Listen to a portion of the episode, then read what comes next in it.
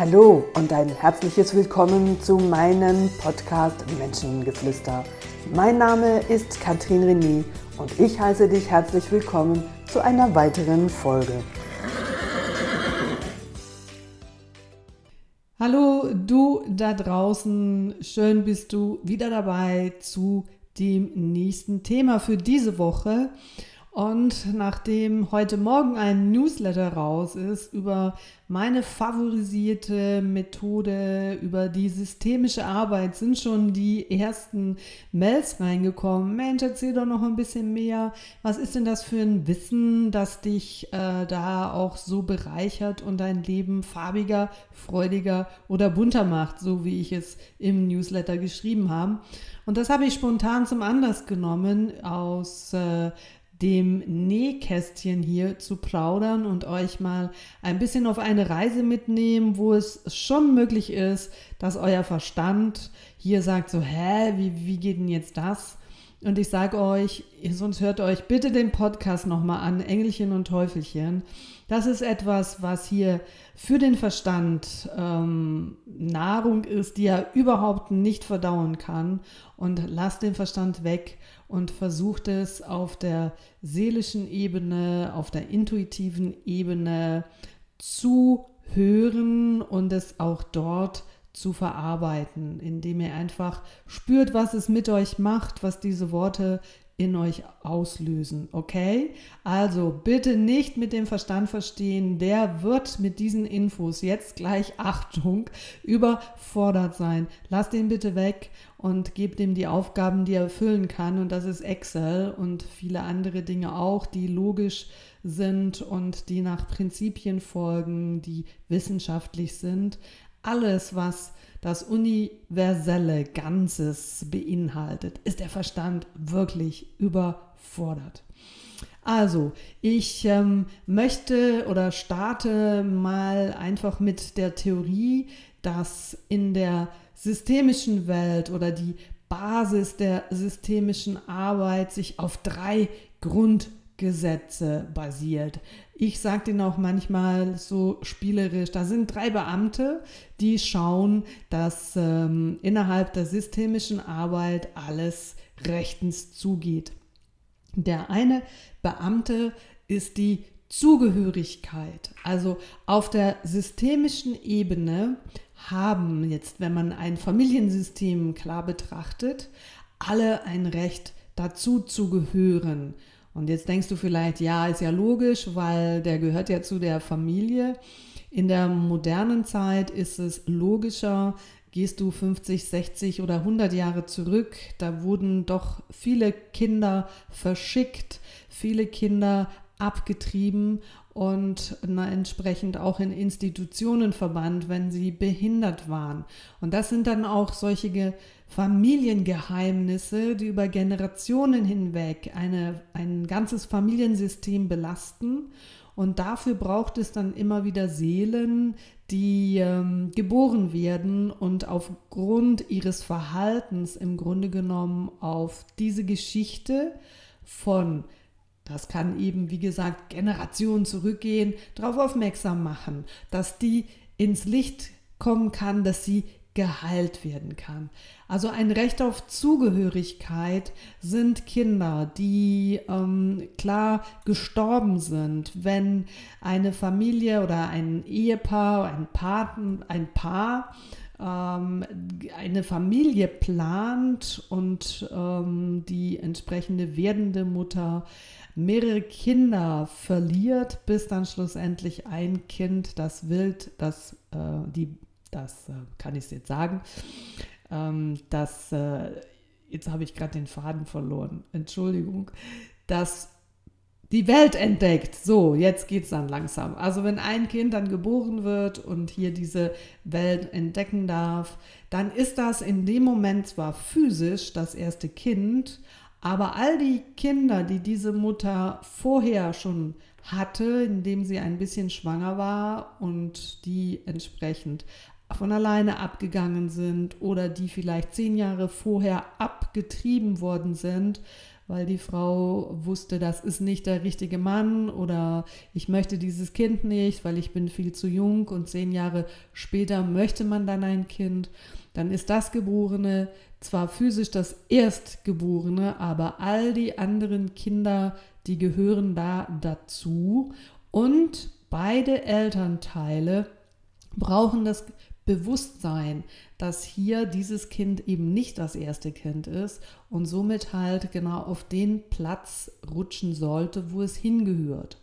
Und das ist so wie an einer Tischordnung. Ich komme dann später auch noch mal zu der Erklärung, dass du an einer oder an einer gesellschaftlichen Veranstaltung oder auch an Sitzungen in äh, einer Unternehmung, wenn der CEO auf dem Platz des Praktikanten sitzt oder wenn hierarchische Sitzordnung stattfindet und dann der vermeintlich Dienstälteste auf dem Platz des Praktikanten sitzt, da kann er nicht performen.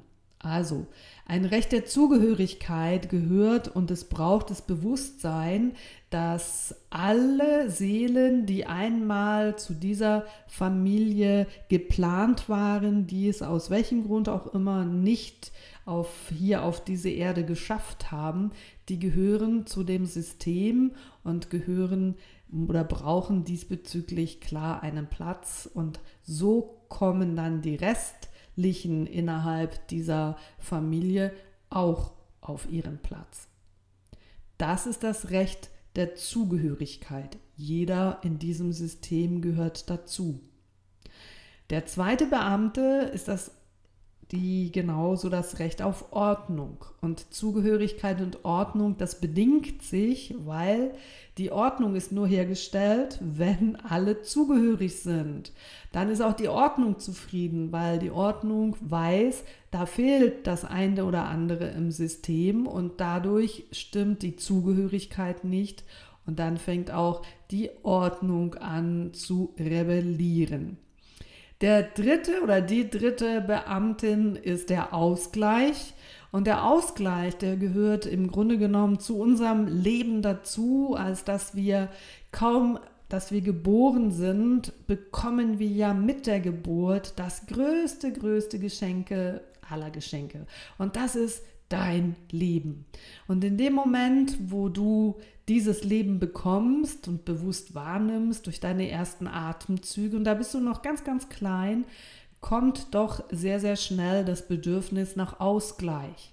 Und stell dir vor, du hast Geburtstag und deine beste Freundin, die schenkt dir ein äh, tolles Päckchen und das muss gar nicht mal jetzt extrem wertvoll sein, aber sie verpackt es einfach hübsch und hat irgendwas für dich selbst gebastelt und du freust dich mega, dass sie das für dich äh, gemacht hat. Und wenn sie dann wiederum Geburtstag hat, dann überlegst du dir meistens etwas, was ein bisschen mehr ist ob das dann ähm, noch, eine, noch ein Zusatz, kleiner Anhänger an dem Päckchen ist oder wie auch immer. Also dieses, diese Tendenz zum Ausgleich, die ist im Guten immer dahin, dass wir uns immer ein bisschen toppen. Das heißt, du schenkst ein bisschen mehr zurück und deine Freundin schenkt dir beim nächsten Mal auch ein bisschen mehr zurück und so dürfen wir uns im positiven Sinne ausgleichen, indem wir uns diesbezüglich nähren. Jetzt sollte der Ausgleich aber auch im negativen Sinn stattfinden. Und das ist so extrem schwierig, aber du kennst dieses Sprichwort, haust du meine Tante, hau ich deine Tante. Und auch da verspüren wir wirklich den Drang, gedanklich und emotional.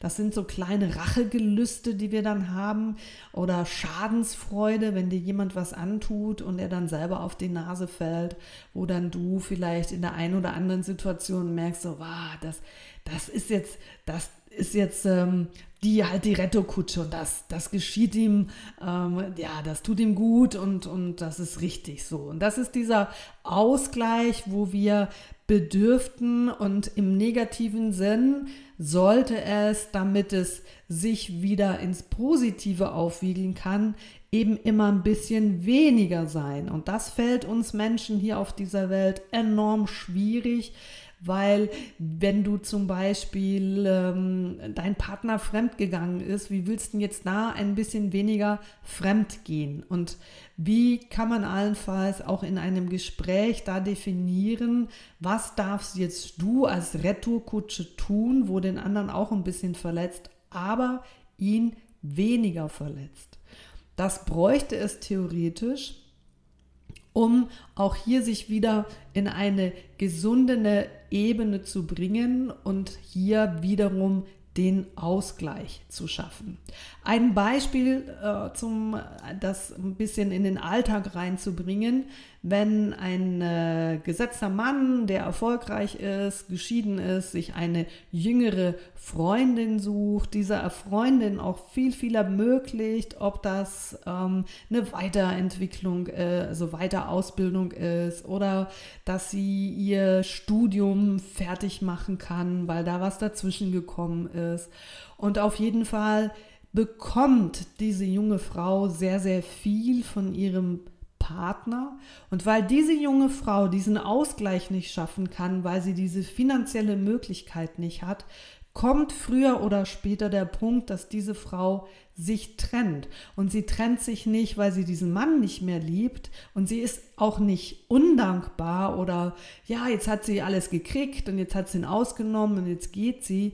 Nein, aus der systemischen Sicht her ist das vorprogrammiert, weil sie nicht über diese finanziellen Mittel verfügt, um da einen Ausgleich zu schaffen. Und wenn dann die Waage zu schief hängt, dann ist die Konsequenz, dass diese Frau oder halt auch dieser Mann, das Ganze kann ja auch umgekehrt sein, sich entsprechend von dieser Person trennt, weil hier kein Ausgleich stattfinden kann. Also Ausgleich ist ein großes Thema natürlich auch innerhalb von Familienstrukturen, wenn zum Beispiel die Mutter aufgrund von ähm, Krankheiten ausfällt und Kinder ausgleichen wollen und dann in dem Moment die Mutter von ihrem Platz verdrängen und dann an dem Platz der Mutter stehen und meinen natürlich aus Liebe, weil sie der Mutter helfen wollen, praktisch ihre Aufgaben übernehmen. Und da stimmt die Ordnung wieder nicht, der Ausgleich stimmt auch nicht. Und logischerweise mit ähm, der Ordnung kommt auch da dieses Familiensystem ins Wanken. Und das hat große Konsequenzen. Und wenn du jetzt einfach diese drei Systeme oder diese drei Beamten anschaust, also dieses dieses Thema nach Ordnung, da wird dir schon sehr, sehr schnell klar, dass ähm, 99,99 Prozent keiner hier auf dieser Welt in seiner Familie am richtigen Platz steht, weil zum Teil über Generationen gewisse Dinge weitergegeben werden. Und hier gibt es auch keine Zufälle. Alles ist und fällt eben zu. Und auch hier wiederholen wir genau das, was wir im Grunde genommen über die Genetik aus unserer Familiengeschichte mitnehmen. Und es ist kein Zufall, warum immer der Erstgeborene oder der, der, der Mittlere oder der Drittgeborene mit Alkoholproblemen hat, Suizid äh, begeht oder andere Geschichten auch, wo man sagt, boah, da liegt so ein Fluch in dieser Familie. Nein, das ist kein Fluch, das ist im Grunde genommen einfach die Ordnung, die Zugehörigkeit und der Ausgleich, der hier ins Wanken geraten ist. Und dann hat es drastische Aufwirk Auswirkungen hier auf dieser Erde. Und ein Beispiel zum, also um das mal jetzt so in unseres äh, irdisches Leben zu bringen, wenn du dir jetzt vorstellst, du bist in deine Familie hineingeboren, deine Mutter war unwissentlich vorher schon zweimal schwanger, das passiert bei vielen, vielen Frauen. Und dann ist man einfach nur ein bisschen schwanger im Sinne von zwei, drei Wochen und man bekommt regelmäßig oder vielleicht ein bisschen verspätet ähm, seine Menstruation. Die Frau blutet und ähm, für sie ganz klar, ich bin nicht schwanger. Dass sie aber trotzdem für zwei, drei Wochen schwanger war, das geht bei ganz vielen Frauen einfach vorbei. Und wenn dann ein Kind das Licht der Welt erblickt, das wollte ich vorher sagen, wenn ein Kind das Licht der Welt erblickt, dann kann es eben sein, dass das nicht das erste Kind ist und nicht der oder die älteste, sondern dass es das zweite, das dritte oder das vierte Kind ist und dieses Kind als erstes Kind angesehen wird und somit schon ab dem ersten Tag nach der Geburt am falschen Platz steht. Und das hat Konsequenzen, so wie es Konsequenzen hat, wenn du irgendwo in Afrika oder wo auch immer eine Palme ausgräbst und die sagt, ich will die unbedingt in meinem Garten haben und du alles dafür tust, dass diese Palme gedeiht und sie trotzdem eingeht, weil sie einfach nicht gemacht ist für in der Schweiz Wurzeln zu fassen, sondern dass sie als Palme in Afrika stehen sollte. Und so verhält es sich genauso auch mit unserem Leben. Viele Menschen, die sagen irgendwie, ich habe ähm, eine, Ahnung oder ich habe einfach ein Gefühl, dass ich nicht zu dieser Familie gehöre. Irgendwie äh, fühle ich mich nicht zugehörig. Ich habe auch überhaupt keine Beziehung zu meinem Vater. Wisst ihr, wie viele Kuckuckskinder es überall gibt? Und dieses Kind fühlt sich nicht hingezogen zu diesem Vater und dann machen wir eine Aufstellung für die Ursprungsfamilie und da wird es sehr, sehr deutlich, dass der vermeintliche Vater ganz klar sagt, das ist nicht meine Tochter. Aha. Und dann kommen so diese Aha-Geschichten von Klienten, wo mir sagen, irgendwie hatte ich das schon ganz, ganz lange im Gespür. Und dann vielleicht, wenn du ein gutes Verhältnis zu deiner Mutter hast, fragst du da mal nach, sag mal, bist du sicher, ist Papa wirklich mein Papa? Und logisch, wenn die Mutter diese Lüge aufrechterhalten will oder blöderweise selber gar nicht weiß, weil sie in derselben Nacht zwei unterschiedliche Männer hatte. Und ähm, wenn du in einer festen Beziehung bist, dann gehst du ganz klar davon aus, dass es natürlich von deinem, von deinem Mann ist, von deinem Partner. Und das andere drückt man halt einfach weg, sei dass man Schuldgefühle hat oder weil eben alleine dieser Gedanke viel zu schwierig sein könnte, das Ganze zu handeln. Also versuchen ganz, ganz viele Frauen das so hinzudrücken und verkaufen diese Kinder an ihre Ehemänner. Das sind sie aber nicht. Und in der Aufstellung wird das dann doch sehr schnell ähm, sichtbar die Konsequenz, die sowas hat, dass Kinder keine Entsprechung finden zu ihrem Vater und trotzdem diese Lüge aufrechterhalten wird, dass das aber so ist, das kann die Konsequenz haben, dass es Menschen ähm, einfach ihr Vertrauen in ihre Intuition verlieren, weil wenn du ein Gefühl hast und das von außen immer verneint wird und sagt, ja, das bildest du dir ein und natürlich ist das ein Vater und hör mal auf mit dem Quatsch und wieso kommst du immer wieder damit, dann lernst du als Kind schon relativ schnell, dass das, was du fühlst, dass das komplett Quatsch ist oder Blödsinn ist. Und irgendwann glaubst du selber daran, dass das, was du fühlst, dass das nicht richtig ist. Und das hat natürlich auch für deine persönliche Weiterentwicklung ganz klar Konsequenzen im Sinne von, wenn du nicht an deine Intuition glaubst, ja, wer soll denn daran glauben? Auf der anderen Seite ist es natürlich dann auch äh, nicht unbedingt förderlich, wenn dann diese ähm, ja, Personen die Mutter damit konfrontieren und sagen, ich habe jetzt hier eine Aufstellung gemacht, Papa ist gar nicht mein Papa und ähm, du weißt es. Weil wenn über so viele Jahre gewisse Lügen aufrechterhalten worden sind, dann sage ich auch meinen Klienten, du für dich weißt es, alles andere bringt andere Menschen nicht weiter, sie damit zu konfrontieren. Du hattest mit deinem Gefühl über all die Jahre immer recht und alleine das bringt innerlich dir eine Ruhe und eine neue Form der Gelassenheit, einfach zu wissen, mein Gefühl ist nicht falsch, sondern ich darf auf mein Gefühl hören. Der Ausgleich, ein großes Thema im positiven wie im negativen. Wenn der Ausgleich nicht stattfinden kann, die Ordnung nicht stimmt, reagiert meistens die Seele mit Schmerz.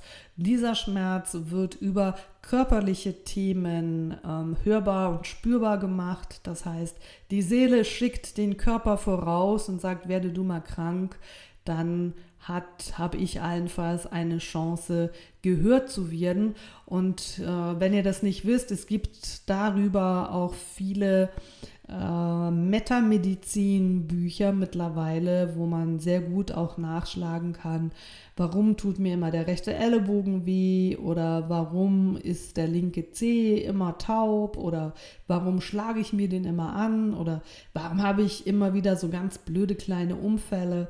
All das sind keine Zufälle, sondern sind Botschaften deiner Seele.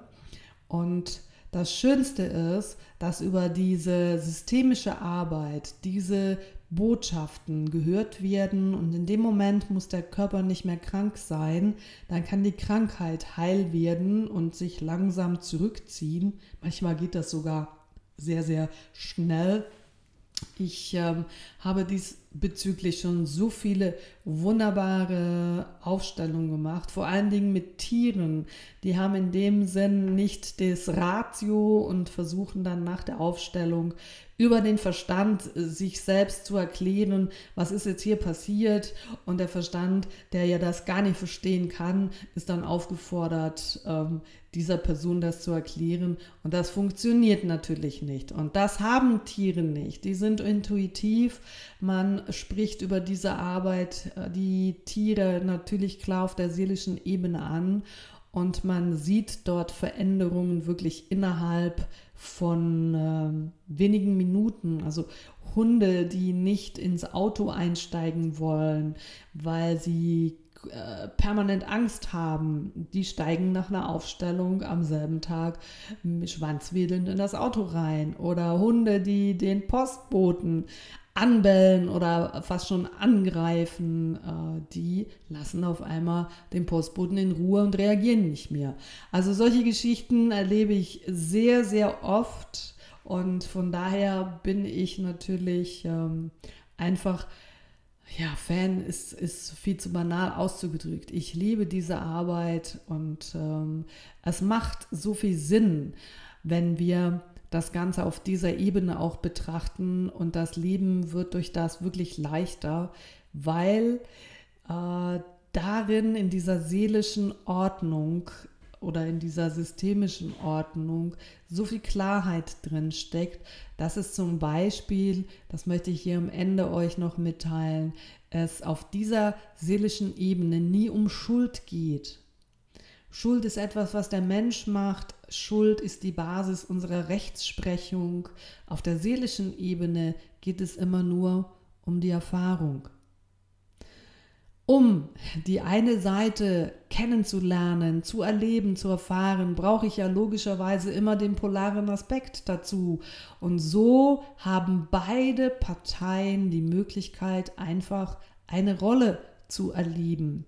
Und jetzt kann man einfach ganz spielerisch das Ganze weiterdenken und sagen, ja, und wenn du in einem Leben ein ganz, ganz tolles Leben hattest und in diesem Leben auch viel Gutes getan hast und ähm, äh, Institutionen unterstützt hast, gespendet hast, einen Verein gegründet hast, kommt irgendwann der Ruf in dir, das zum einfach sagen, wie ist denn diese andere Seite? Wie ist denn das, wenn ich zu wenig zu essen habe, kein richtiges Zuhause oder wenn ich dann eben die ähm, Opferseite kennenlerne und jedes Opfer braucht einen Täter und jeder Täter braucht ein Opfer, sonst können beide sich nicht als das erleben. Siehst du, und das ist irgendwo das Leben und darin versteckt sich natürlich viel Entwicklungspotenzial und viel Aha's und ähm, da hineingeboren zu sein, wo wir sind. All diese Verstrickungen kann man über diese Arbeit sehr schnell lösen und das sind Möglichkeiten, die diesem Individuum nach einer Aufstellung geboten werden. Das könnt ihr euch noch gar nicht erahnen, was da mit euch passiert und ich kann das jedem nur ans Herz legen. Achtet auf die Ordnung und wenn ihr das wisst, liebe Mütter da draußen, wenn ihr das hört und ihr wisst, ihr habt ein, zwei Kinder verloren, ihr habt, ähm, ihr hättet Zwillinge bekommen sollen und schlussendlich hat ein Kind überlebt, der Zwilling ist abgegangen, dass dieses Kind seinen Zwilling vermisst, ob er dann älter oder jünger ist, ist natürlich dann abhängig auf die Ordnung, wo dieser Zwilling, der dann geboren worden ist, aber nicht als Zwilling, sondern als Einzelkind, ähm, entsprechend platziert werden sollte. Und dass ein junges Paar, wo ihr erstes Kind bekommt, ähm, das Kind an den Kopf setzt zum Beispiel und beide Elternpaare links und rechts, damit der eine und der andere füttern kann, dann stimmt die Ordnung nicht, weil das Kind sitzt entweder auf dem Platz der Mutter oder auf dem Platz des Vaters. Und dann sind das zwei, dreijährige Kinder, die dann in ihrem Stühlchen das ganz, den ganzen Tisch dominieren mit ihrem Theater. Und diejenigen, die jetzt kleine Kinder haben, die sich genau so platzieren, setzt euch so hin, dass Papa und Mama gleichberechtigt, das spielt keine Rolle, links oder rechts, aber dann sollte links vom Vater oder von der Mutter der Älteste sitzen und dann der Nächstgeborene und der Nächstgeborene. Also Papa und Mama oben am Kopf. Und da spielt man nicht mal so eine Rolle, ob das ganz oben am, am Kopf des Tisches ist oder an der Seite.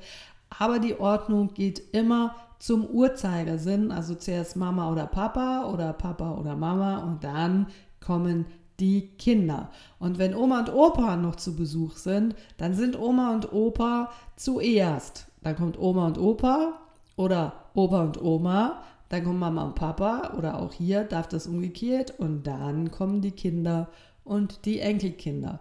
Und das lohnt sich auch, falls jemand hier in einer Führungsposition ist, mal eine Teamsitzung so abzuhalten und dann werdet ihr merken auf einmal, dass das äh, Meeting ruhiger verläuft, dass die, die vielleicht vorher so eine große Klappe hatten, vorher auf dem falschen Platz saßen und wenn dann der Lehrling auf dem Platz des Lehrling hockst, kann er auch ähm, ja, die Lehrlingposition wahrnehmen und der Geschäftsleiter, der vorher vielleicht auf dem Platz des Praktikanten saß, kann seine Rolle als Geschäftsleiter auf diesem Platz zu 100% energetisch wahrnehmen. Und das führt schlussendlich zu einem anderen unbewussten Gefühl und aus diesem Gefühl andere Gedanken, aus diesen Gedanken andere Handlungen und andere Resultate. Probiert es aus. Wenn ihr Fragen habt, dann meldet euch. Gerne unterstütze ich euch bei diesen Dingen. Es gibt viel zu tun. Beschäftigt euch mit der Ordnung, mit der Zugehörigkeit. Auch diejenigen, die ihre Eltern verbannen und sagen, ich möchte mit denen nie mehr was zu tun haben, das hat früher oder später eine große Auswirkung auf eure eigene Beziehung, auf die Beziehung zu euren Kindern. Und man nennt das in der Fachsprache die Hinbewegung. Wenn die Hinbewegung zu euren Eltern gestört ist, weil ihr das Gefühl habt, mit denen will ich nichts mehr zu tun haben, dann hat auch das Konsequenzen. Und hier geht es auch darum, dass ihr euch überlegt, in welcher Haltung ihr da seid und wenn ihr da wieder aus der Schuld hinaus agiert, die es da in der seelischen Ebene gar nicht gibt, dann geht es darum zu schauen, wie könnt ihr eure Haltung verändern, eure, euer Gefühl dazu verändern, dass ihr für all das, was ihr erlebt habt, die besten Eltern hattet und es jetzt in diesem Leben darum geht, aus diesen Ressourcen, die ihr habt äh, wachsen lassen aufgrund der Situation, im positiven Sinne euer Leben begleitet. Ja, ihr seht, es ist eigentlich gar nicht so kompliziert. Vermutlich gehört es einfach zu unser dieser irdischen Leben hier, das Ganze zu verkomplizieren, dass wir so viel wie möglich lernen können. Und wenn wir dann da oben alle auf der Wolke 7 sitzen, bei einem feinen Glas Wein und ein bisschen Hafenmusik oder wie auch immer, so stelle ich mir das manchmal vor, dann finden wir es furchtbar, furchtbar langweilig. Und wir wollen wieder zurück auf diese Erde und wir wollen unsere Abenteuer erleben. Und dann denke einfach immer daran, vor allen Dingen für jemanden, der dir gerade ein Problem bringt, um was es schlussendlich geht. Ja, mit diesem Lachen im Gesicht möchte ich auch dir jetzt ein Gesicht, äh, ein Lachen ins Gesicht zaubern und dir eine wunderbare Woche wünschen. Viel Erfolg mit deinen Gedanken und deinen Handlungen, deinen Umplatzierungen allenfalls und staune einfach, was mit so kleinen Dingen passieren kann. Und dann freue ich mich, nächste Woche dich wieder dabei zu haben. Alles Liebe dir, das war deine Katrin René. Ich wünsche euch noch einen wunderbaren Tag, wo ihr immer sind und wir hören uns nächste Woche wieder. Tschüss zusammen.